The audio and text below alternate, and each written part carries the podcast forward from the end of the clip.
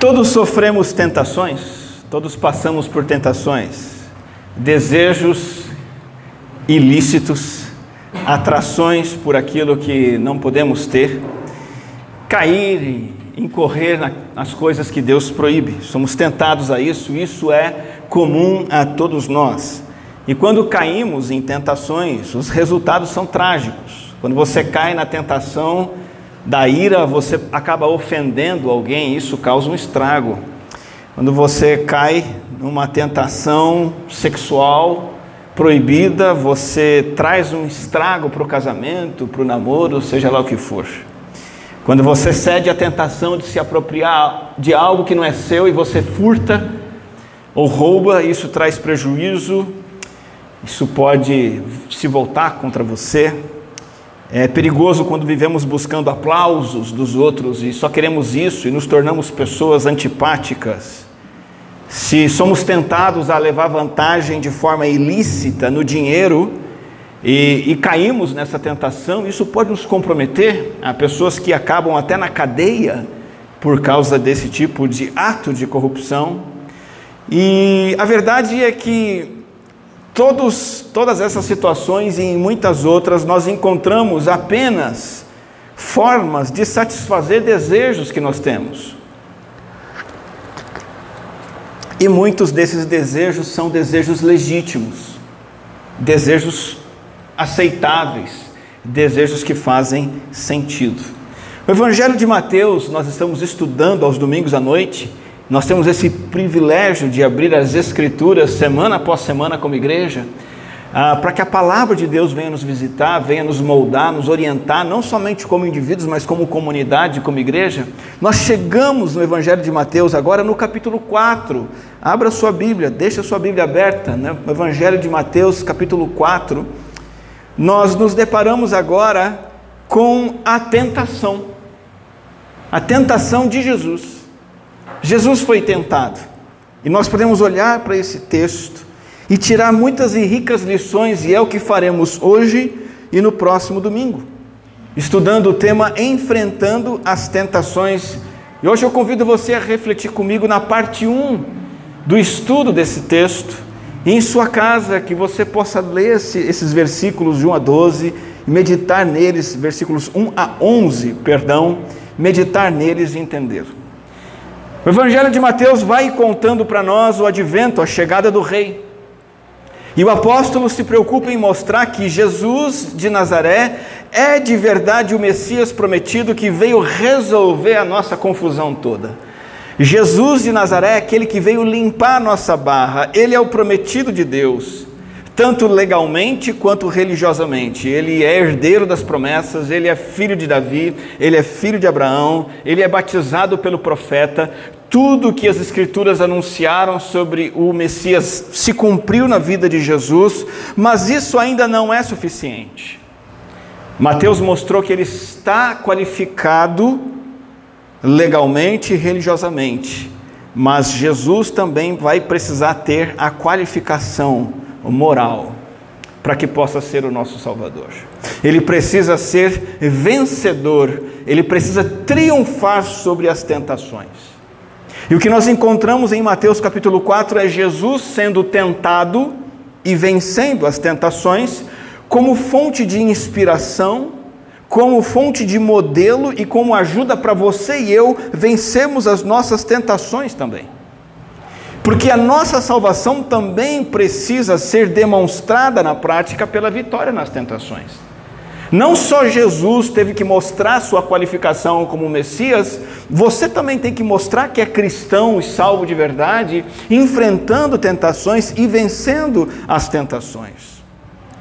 Você e eu precisamos mostrar que temos credencial para servir ao Senhor nesse mundo. De que maneira? Vencendo as tentações. Não é à toa que antes de anunciar, dizer e contar tudo que Jesus pregou, capítulos capítulo 5, 6 e 7, toda a obra que Jesus fez, capítulo 8 e 9, de cura, de expulsão de demônios, antes de todo esse trabalho de Jesus ser relatado, Antes de Jesus ministrar, Mateus se preocupa em mostrar que Jesus venceu as tentações e então está autorizado para ser o Messias. E o mesmo acontece comigo e com você. Nós precisamos vencer as tentações para que possamos servir ao nosso Senhor. Apenas o primeiro versículo, do capítulo 4, olha aí na sua Bíblia, diz assim: A seguir Jesus foi levado pelo Espírito ao deserto para ser tentado pelo diabo. Se você conhece um pouco esse texto, você vai se lembrar de quantas tentações são relatadas aqui. Quem se lembra quantas são? Nessa passagem do versículo 1 a 11, alguém se lembra quantas são? Três. Três tentações. Três vão ser contadas, a resposta de Jesus a elas. Mas o versículo 1 deixa claro que não foram apenas três. Três foram aqui Mateus relatou. Jesus foi tentado continuamente, de várias maneiras, de forma constante.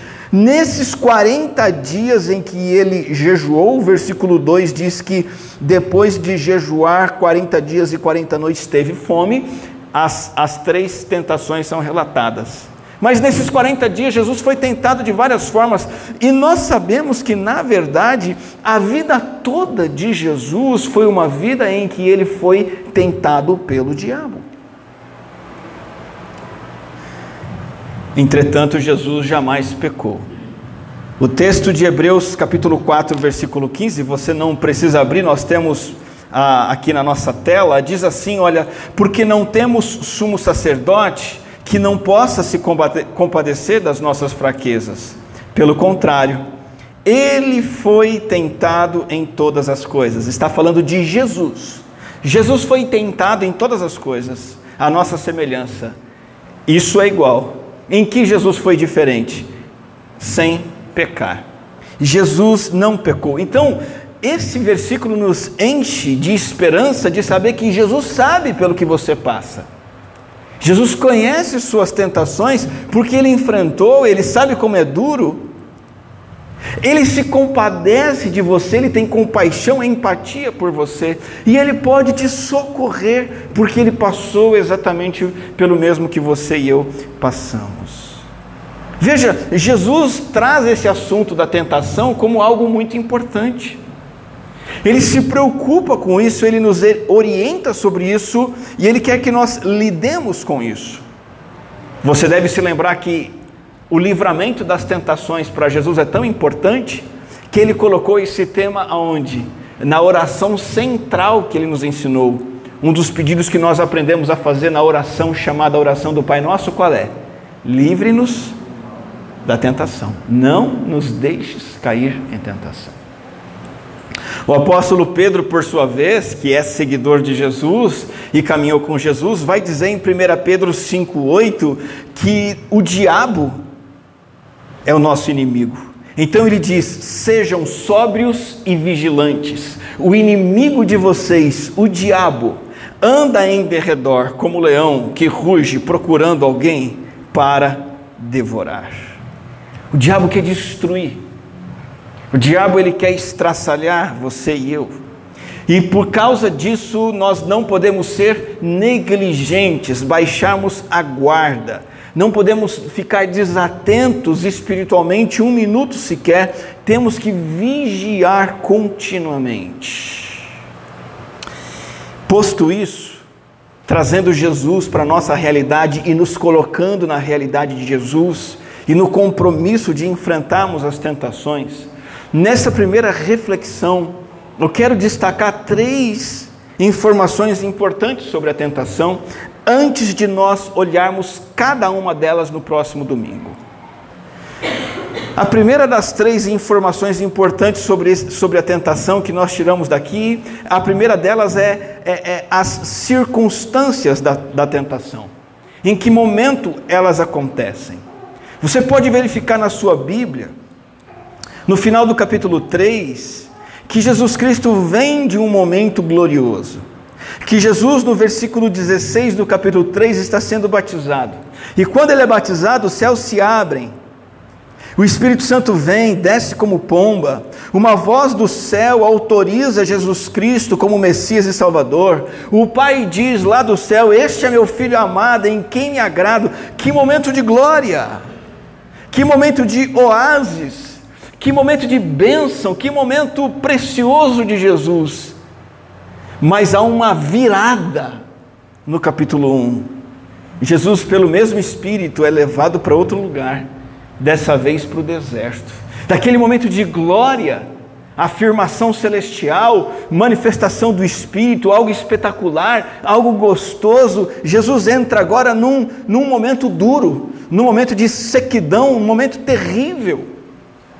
Os antigos acreditavam que o deserto não é somente um lugar ruim fisicamente, calor, perigo, seca. Mais do que isso, os antigos, alguns deles acreditavam que o deserto é um lugar de habitação de espíritos malignos. Outros entendiam que era um local para buscar devoção a Deus e meditação. Mas havia aqueles que entendiam que o deserto era um lugar perigoso espiritualmente e Jesus é levado para lá. O que, que nós aprendemos sobre as circunstâncias da tentação? É que elas acontecem no momento bom e no momento mal da nossa vida. As tentações vêm quando estamos bem e quando estamos mal, quando é glória e quando é deserto. E essa é a realidade que Jesus está enfrentando e você e eu enfrentamos. Aqui nós não temos escape, nós não temos folga. Nós estamos o tempo todo sendo assediados por esse leão que quer nos derrubar e nos derrotar. Outro aspecto das circunstâncias da tentação de Jesus é que ele foi tentado na plenitude do Espírito Santo. O versículo 1 nos diz, e você vê aí na sua Bíblia, que o Espírito Santo é que levou Jesus para o deserto. Isso significa que Jesus está sendo guiado pelo Espírito.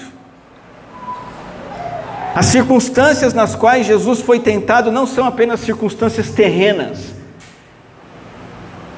Glória no batismo, sequidão no deserto, não só isso. Algo mais espiritualmente falando, Jesus está nesta circunstância de vida, a circunstância de estar em sintonia com Deus. Uma sintonia que é real, uma sintonia que é plena Jesus está submisso à vontade de Deus. O que Jesus está fazendo aqui na terra, num deserto, o que ele está fazendo poucos momentos antes, indo ser batizado por João Batista, ele está cumprindo o que o Pai determinou para ele. Deus, na Santa Trindade, deliberou consigo mesmo, o Pai, o Filho e o Espírito Santo, que o Filho se fizesse homem, encarnasse para realizar a obra da salvação, a dura obra de vir aqui na terra e morrer pelos nossos pecados. E Jesus está submisso a isso, pleno do Espírito. Plenitude do Espírito é isso. Não é que você vai numa igreja e começa a ouvir uma gritaria. Esses dias eu estava andando por Morungaba, fui fazer uma compra, passei na frente de uma igreja, fiquei chocado Voltei para casa e disse assim: Cristina viu um rodeio dentro de uma igreja. Cristina olhou para mim assim: como assim? Ela, já tem a audição meio complicada. E eu chego em casa com essas conversas de doido, aí fica uma maluquice só. Como assim rodeio, igreja? Não entendi nada. Que igreja que está fazendo rodeio? Não, Cris, não tem nenhuma igreja fazendo rodeio. Mas lá dentro da igreja parecia que tinha gente narrando um rodeio gritando que nem maluco, e, e ofegando a voz, né? E, as pessoas vão achando que isso é manifestação do Espírito Santo. Jesus está cheio do Espírito aqui. E um único fato mostra isso. Ele está obedecendo o Pai. E é essa circunstância de vida que nós temos que viver. Não falsas manifestações do Espírito Santo. Barulho, grito, supostas revelações, línguas esquisitas. Não. Jesus está sendo guiado pelo Espírito aqui, está em submissão ao Espírito. Então é aquela ideia que eu tenho compartilhado com a igreja. Ser cheio do Espírito não é quanto eu me encho de Deus, não. Não é o quanto eu possuo, estou cheio do Espírito, eu possuo muito do Espírito. Ele possui menos. Eu possuo mais, ele possui menos. Não. Ser cheio do Espírito não é o quanto eu possuo do Espírito, mas o quanto o Espírito me possui. O quanto a minha vida pertence a Ele, o quanto Ele dita as regras, e essas são as circunstâncias de Jesus. É oásis? É deserto? Não importa. Eu estou sendo guiado pelo Espírito Santo. E na verdade, essa é a única saída. Estarmos debaixo do controle e do poder do Espírito Santo para vencermos as tentações. A segunda informação desse texto sobre enfrentar as tentações é quem é o agente da tentação. Quem tenta. E a identidade dele é apresentada aqui no versículo 3. O versículo 1 já disse que ele vai ser tentado pelo diabo e o versículo 3 vai dizer assim: Então o tentador, aproximando-se de Jesus. Veja, o diabo se aproximou de Jesus, ele teve ousadia de se aproximar do Filho de Deus, ele sabia que aquele era o Messias, o Deus eterno encarnado, e ele teve ousadia de se aproximar de Jesus. Você acha que ele não vai ter ousadia de se aproximar de você o tempo todo? Esse é o tentador o agente das tentações. Muitas pessoas hoje em dia querem ser sofisticadas, querem filosofar e dizer assim: não, o diabo, o diabo é uma imagem criada pela religião para falar das coisas más. O diabo não existe. O diabo é uma representação da força do mal, é uma projeção. O diabo é só uma ideia que foi criada, não existem espíritos. O texto está deixando bem claro que existe um ser espiritual, o diabo, o tentador. A Bíblia também vai chamar o diabo de adversário, dragão, como vimos o leão que ruge, um espírito maligno, o príncipe do mal, ele vai ter muitos nomes. Ele é um ser pessoal que age juntamente com os seus espíritos malignos que são seus subordinados, que se aproximou de Jesus e esse agente vai se aproximar de mim, de você, e tem se aproximado de nós o tempo todo para nos derrubar. E como vemos nesse relato, ele se aproxima de Jesus não é para trocar uma ideia. Ele não se aproxima de Jesus para ver o que está acontecendo. Ele já chega armado. Ele já chega com uma ideia, com uma intenção. Você vai perceber nesse texto que ele quer levar Jesus a rejeitar Deus. O apóstolo Paulo, em 2 Coríntios, capítulo 2, versículo de número 11, vai dizer o seguinte: olha, para que Satanás não alcance vantagem sobre nós, diz o apóstolo Paulo, pois não ignoramos quais são as intenções dele. Paulo sabia muito bem que o diabo, ele tem intenções e estratégias. E o apóstolo Paulo deixa bem claro que ele quer levar vantagem. E nós não podemos ser ignorantes a respeito disso. Ele quer que você se afaste de Deus. Ele quer que você não ore. Ele quer que você passe a semana sem sentar com a sua esposa e orar e ler a Bíblia com ela. Ele tem conseguido fazer isso. Ele quer que você veja de novo aquilo que você não deve ver.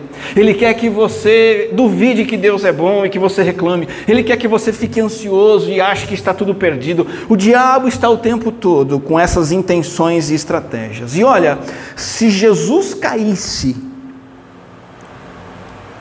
nas estratégias malignas do diabo, ele estaria desqualificado para ser o nosso Salvador. Não adiantaria nada ele morrer na cruz por nós, porque o seu sacrifício não nos salvaria. Porque o sacrifício deveria ser feito por um, um Jesus Cristo, um Messias santo e puro, imaculado, e assim ele foi. E se não fosse, estaríamos perdidos. E assim como ele queria derrubar Jesus, ele quer derrubar a mim e a você, nos afastar da comunhão do Pai gerar dúvida no nosso coração, assumir o controle da nossa vida e nos destruir. Ele age sem trégua. Ao longo das Escrituras, nós vemos o diabo atuando contra Jó contra Davi, contra Pedro, contra Paulo, contra todos os homens e mulheres de Deus que aparecem nas Escrituras. E há uma preferência na ação do diabo. Ele não gosta de mostrar a carteirada dele. Ó, oh, tá aqui, ó, eu sou o diabo. O grande inimigo de Deus, eu quero destruir você. Ele não chega assim. Por isso que muitos de nós caímos nas tentações do diabo porque não percebemos isso. Como é que ele chega? O apóstolo Paulo também fala sobre isso em 2 Coríntios capítulo 11. E preste atenção que coisa interessante que você vai perceber nesse texto que ele chega desse jeito para com Jesus. O diabo gosta de agir com ardil. Paulo diz assim, olha, e não é de admirar porque o próprio Satanás se disfarça de anjo de luz. Percebe?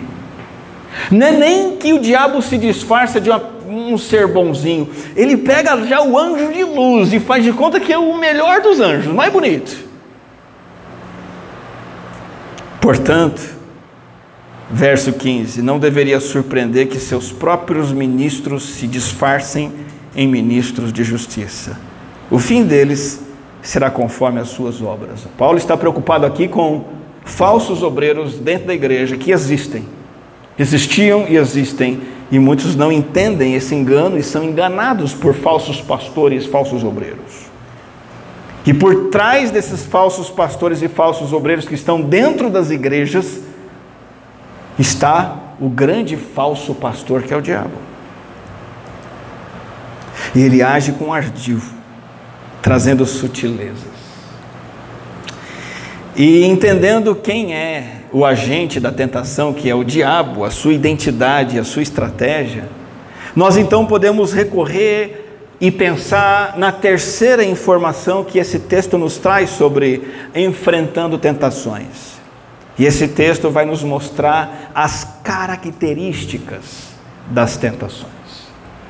Em terceiro lugar, depois de termos visto as circunstâncias da tentação e o agente da tentação, nós temos então as características da tentação. E você pode perceber isso no versículo 3. Olha aí na sua Bíblia.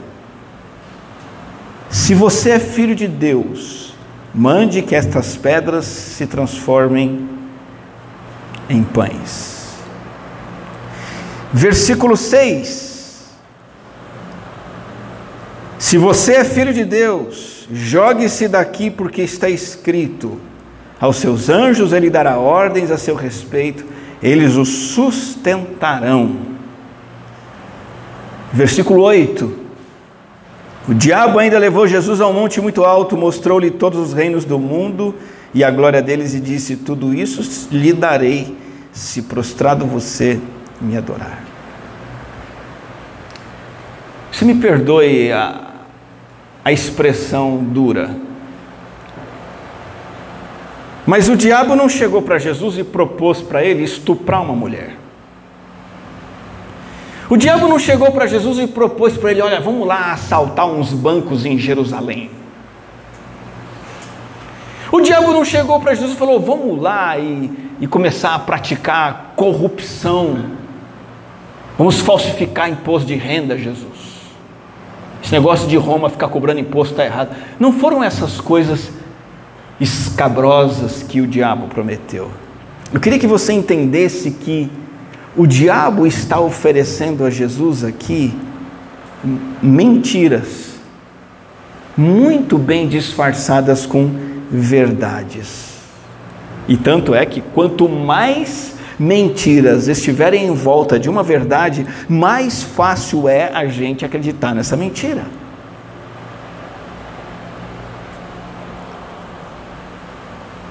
Como assim verdades envolvidas com mentira? Primeiro, ele vem e diz assim: Você é filho de Deus.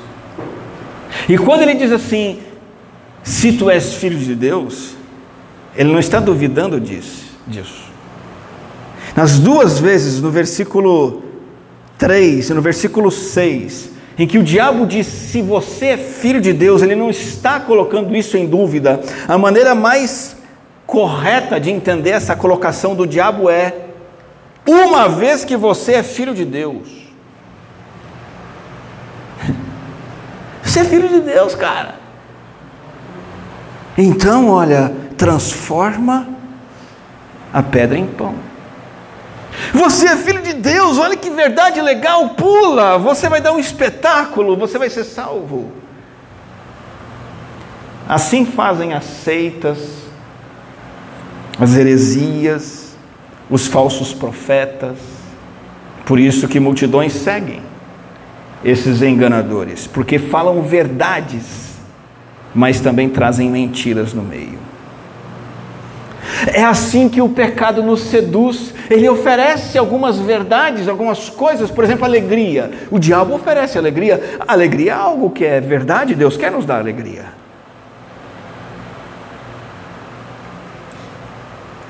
Às vezes, a mentira da tentação vem como algo necessário e realmente necessário. Caramba, como é que eu vou pagar meus impostos? Ah, os fins justificam os meios. Para eu pagar meus impostos, eu vou ter que tirar o meu dinheiro do, do, de um imposto que eu tenho que pagar. Eu vou ter que tirar meu dinheiro que eu me comprometi de ofertar na igreja, porque eu tenho uma razão, eu tenho que pagar meus impostos, eu tenho que pagar minhas contas. É verdade.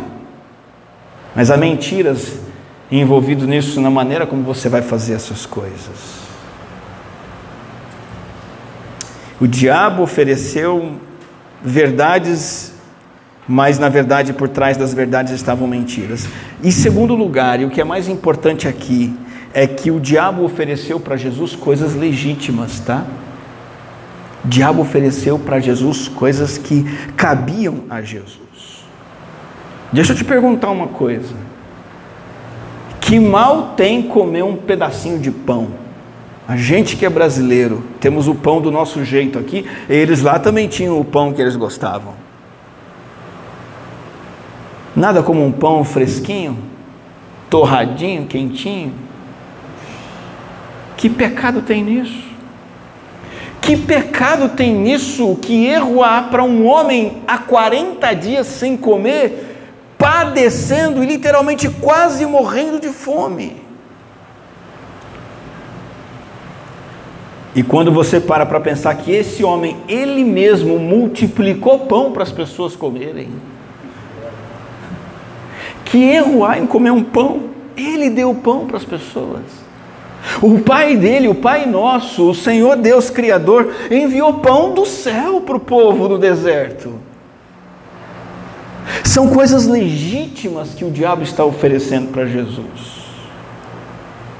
A segunda coisa legítima que o diabo ofereceu foi proteção. Versículo 6: Você se joga daqui do alto, e era algo que poderia acontecer e seria um espetáculo. Era um lugar dos mais altos ali do templo, onde as multidões todas podiam ver, milhares de pessoas passavam por ali mais ou menos 150 metros de altura, um prédio de 40 andares. Historiadores antigos dizem que subir lá, só de subir já causava tontura. Eu fiquei tonto só de ver aqueles camaradas pendurados lá em Santo Amaro, em São Paulo, naqueles prédios, né? Vocês viram?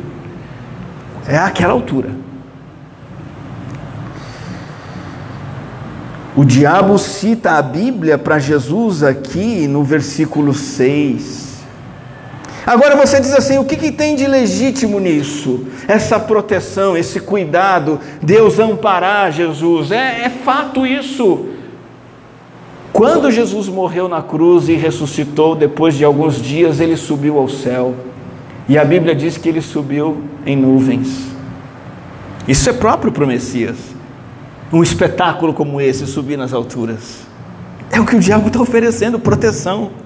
Jesus disse que ele vai voltar da mesma forma como ele foi, em segurança, e é isso que o diabo está oferecendo para ele: provisão, proteção. A terceira coisa que o diabo ofereceu para Jesus também é legítima. O que o diabo oferece para Jesus no versículo 8? todos os reinos do mundo e a glória dos reinos, e diz: Tudo isso lhe darei. Nós não sabemos como, Jesus, como o diabo fez isso. Se de forma literal ele carregou Jesus para esse monte alto, ou se foi uma visão, ou alguma outra coisa extraordinária aconteceu, mas o fato é que o diabo propôs para Jesus glória, propôs para Jesus autoridade e domínio, sem fim, algo que ele não podia dar, mas ele ofereceu a si mesmo, porque ele é mentiroso. Ele oferece o que não é dele, mas ele oferece o que cabia ao Messias. E Jesus conhecia bem as profecias e ele sabia que as profecias de Daniel, de, de, de Salmos, de Isaías, de todos os profetas, as profecias de Davi, todas as profecias diziam: o Messias vai ter glória. O que, que o diabo está oferecendo? Glória. O Messias vai dominar sobre toda a terra. O que o diabo está oferecendo? Domínio. O Messias vai ter poder, o que o diabo está oferecendo? Poder. Ele é um charlatão. E como bom charlatão, ele está oferecendo o que é legítimo. E não se engane, talvez você esteja sendo tentado em áreas que você diz são áreas legítimas, eu não tenho problema com isso. Tome cuidado. Foi dessa maneira que o diabo tentou Jesus. Eu queria que você estivesse aqui semana que vem para se aprofundar mais detalhadamente nessas tentações de Jesus e aprender com ele a vencer essas tentações. Mas com base nessas três informações que nós temos, as circunstâncias da tentação de Jesus, do oásis para o deserto cheio do Espírito, o agente da tentação, que é o diabo com suas intenções e estratégias, e as características da tentação, mentiras disfarçadas e oferta de coisas legítimas, eu convido você a, a ficar em alerta com alguns avisos. Primeiro aviso que eu quero deixar para mim e para você hoje é: irmão, irmã, seja cuidadoso, seja vigilante. O perigo é hostil, o perigo é iminente. Quando eu morava em São Paulo, durante 30 e poucos anos da minha vida, eu aprendi a viver esperto. Eu entrava e saía de casa vigiando. Eu andava na rua de olho, a Cristina está aí para provar. Eu, à noite, então, eu era um maluco, eu ficava. Porque o perigo estava sempre próximo. Aqui em Morungaba eu aprendi a relaxar, não me preocupo mais. Mas essa vigilância espiritualmente precisa acontecer e você tem que parar de viver como se o diabo não estivesse à porta tentando te derrubar. Ele quer devorar você. E eu tenho uma notícia: se você não percebe isso, é porque ele já está te tragando, ele já está te derrubando, ele já está levando vantagem sobre você. Esteja vigilante em oração, esteja vigilante com versículos da palavra de Deus na sua mente, no seu coração. Esteja vigilante, agarrando os ensinos da palavra de Deus que você recebe aqui na igreja. Vigie. Esse é o primeiro aviso. O segundo aviso é dizer para você que tentação é natural e inevitável. Se fosse errado, Jesus não teria sido tentado, mas ele foi tentado. O diabo externamente sempre vai vir e nos oferecer coisas erradas, sedutoras e enganosas. E diferente de Jesus, nós temos uma natureza interna pecaminosa que também é um convite constante ao pecado. A tentação é natural. Mas ser tentado não significa pecar. E não significa que você pode ou deve pecar. E ser salvo não significa que agora eu sou crente, agora eu fui batizado, agora não vou ter mais tentação com glutonaria, não vou ter mais tentação com pornografia, agora eu sou crente, não vou mais ser tentado a roubar dinheiro, eu não vou ser mais tentado a. Vai, vai. Ser salvo não é ter uma pólice contra perigos espirituais. Veja, Jesus Cristo é o Filho amado de Deus, ele foi levado para o fogo mais severo da tentação. Este é o segundo aviso. Além de ser cuidadoso, entenda: a tentação é natural e inevitável. Terceiro aviso: nem tudo que é legítimo é certo. Por trás da isca sempre tem um anzol. O bom pescador não mostra o anzol para o peixe, ele mostra a isca. E o peixe vai morder a isca, alguma coisa boa, que vai matar sua fome, que ele precisa, mas quando ele morde a isca, a fisgada vem junto. Nem tudo que é legítimo é certo. Ah, mas eu tenho o direito de ser feliz. Cuidado. Isso é uma isca, tem um anzol por trás. Por trás disso está uma traição, está comprar algo que você não deveria ter comprado porque você não tem dinheiro. Ah, mas eu tenho o direito de ser feliz. É o que foi oferecido para Jesus. Você tem o direito de comer pão. Uma isca bonita, por trás estaria o anzol. E você vai entender qual é esse anzol semana que vem. A Bíblia oferece felicidade, claro, mas ela oferece de uma outra maneira, pelas condições corretas e do jeito certo. Ou por trás dessa outra isca também vai ter o anzol, e a isca é: Deus vai me proteger, Ele vai cuidar de mim. E aí você aposta na vida, né? mordendo essa isca você aposta na vida, você não se planeja financeiramente, não, Deus vai cuidar de mim. Faz uma compra totalmente impensada, oh Deus, o Senhor vai me ajudar. Né? Não cuida da saúde e vai pedir oração para ter saúde. E você quer a proteção de Deus, mas não busca essa proteção tendo atitudes que honram o Senhor seja na área financeira, seja na área física, seja em qualquer outra área. Nem tudo que é legítimo é certo. Talvez você busque, e isso é interessante de buscar, ganhar mais dinheiro.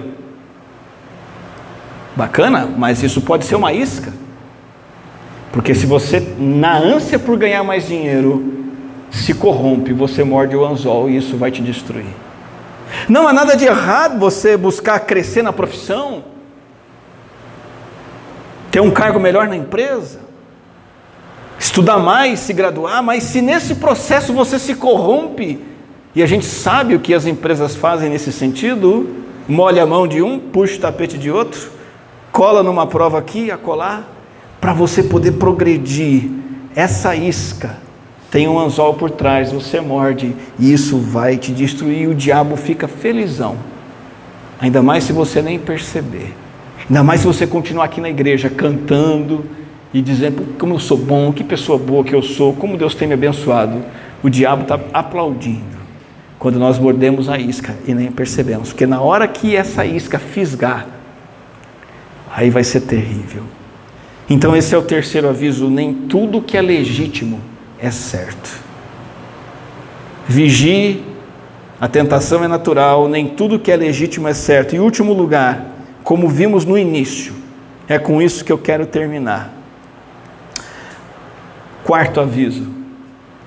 Irmão, irmã, aprenda a andar no Espírito. Aprenda a ter sempre o Senhor diante de você. Ande na dependência do Espírito. Mantenha sua mente sempre alinhada com a mente de Deus. Mantenha-se sempre submisso à palavra de Deus. Essa condição é necessária para enfrentar as tentações. Se você não faz isso, você já entra na briga, derrotado, vai cair.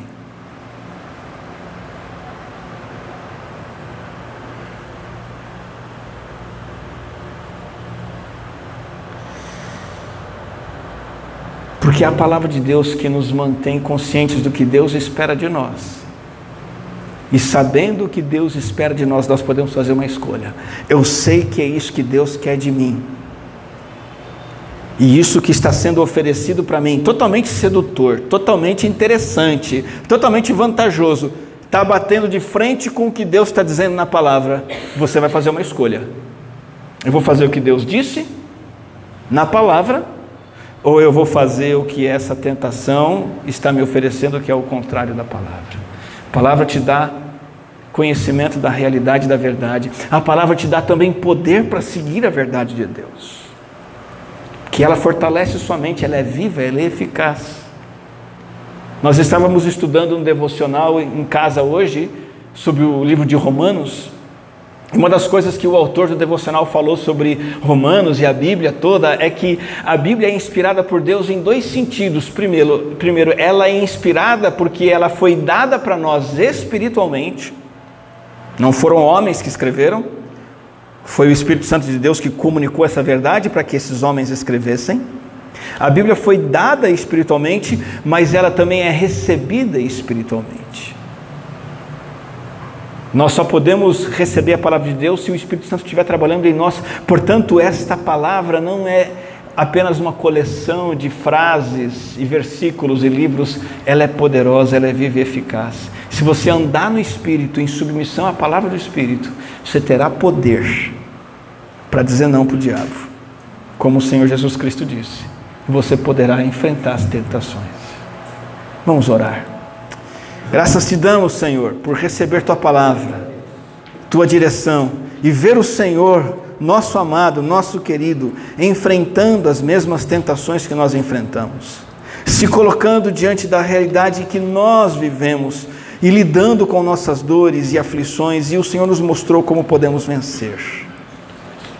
Queremos, ó Deus, andar em submissão ao Senhor, Deus Pai Celestial, como o Senhor Jesus Cristo andou não ignorando a realidade do diabo e da sua obra constante visando nos derrubar. Possamos andar na dependência do teu espírito, fortalecidos pela tua palavra, para que o inimigo não nos trague, não nos devore. É a nossa oração em nome de Jesus. Amém.